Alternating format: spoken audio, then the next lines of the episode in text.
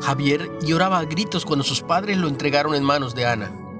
Era la primera vez que el niño de dos años se quedaba en la guardería mientras sus padres asistían a una reunión y no le gustaba. Ana les aseguró que estaría bien. Trató de calmarlo con juguetes y libros, meciéndolo y paseándolo, hablándole de cosas divertidas. Pero la única respuesta que recibió fueron más lágrimas y gritos.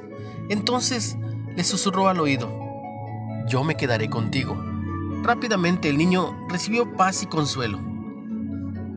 Jesús les ofreció a sus amigos palabras similares de consuelo durante, durante la semana de crucifixión.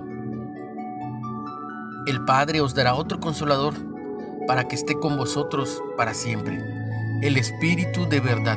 Velo en Juan 14, 16.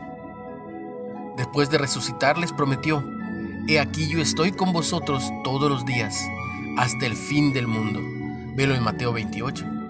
Jesús estaba por ascender al cielo, pero enviaría al Espíritu a quedarse y vivir con su pueblo. Cuando lloramos, experimentamos el consuelo y la paz del Espíritu.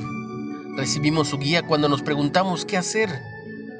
Él nos abre los ojos para que entendamos más sobre Dios, nos ayuda en nuestras debilidades y ora por nosotros.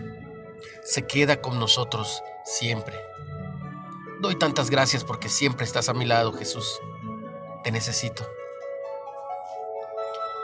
¿Qué necesitas hoy del Espíritu Santo? ¿Cómo te ayuda a saber que siempre está contigo? Platica con Él. No olvides compartir el mensaje. Si puedes, síguenos en Spotify en Reflexiones de Ávila con H.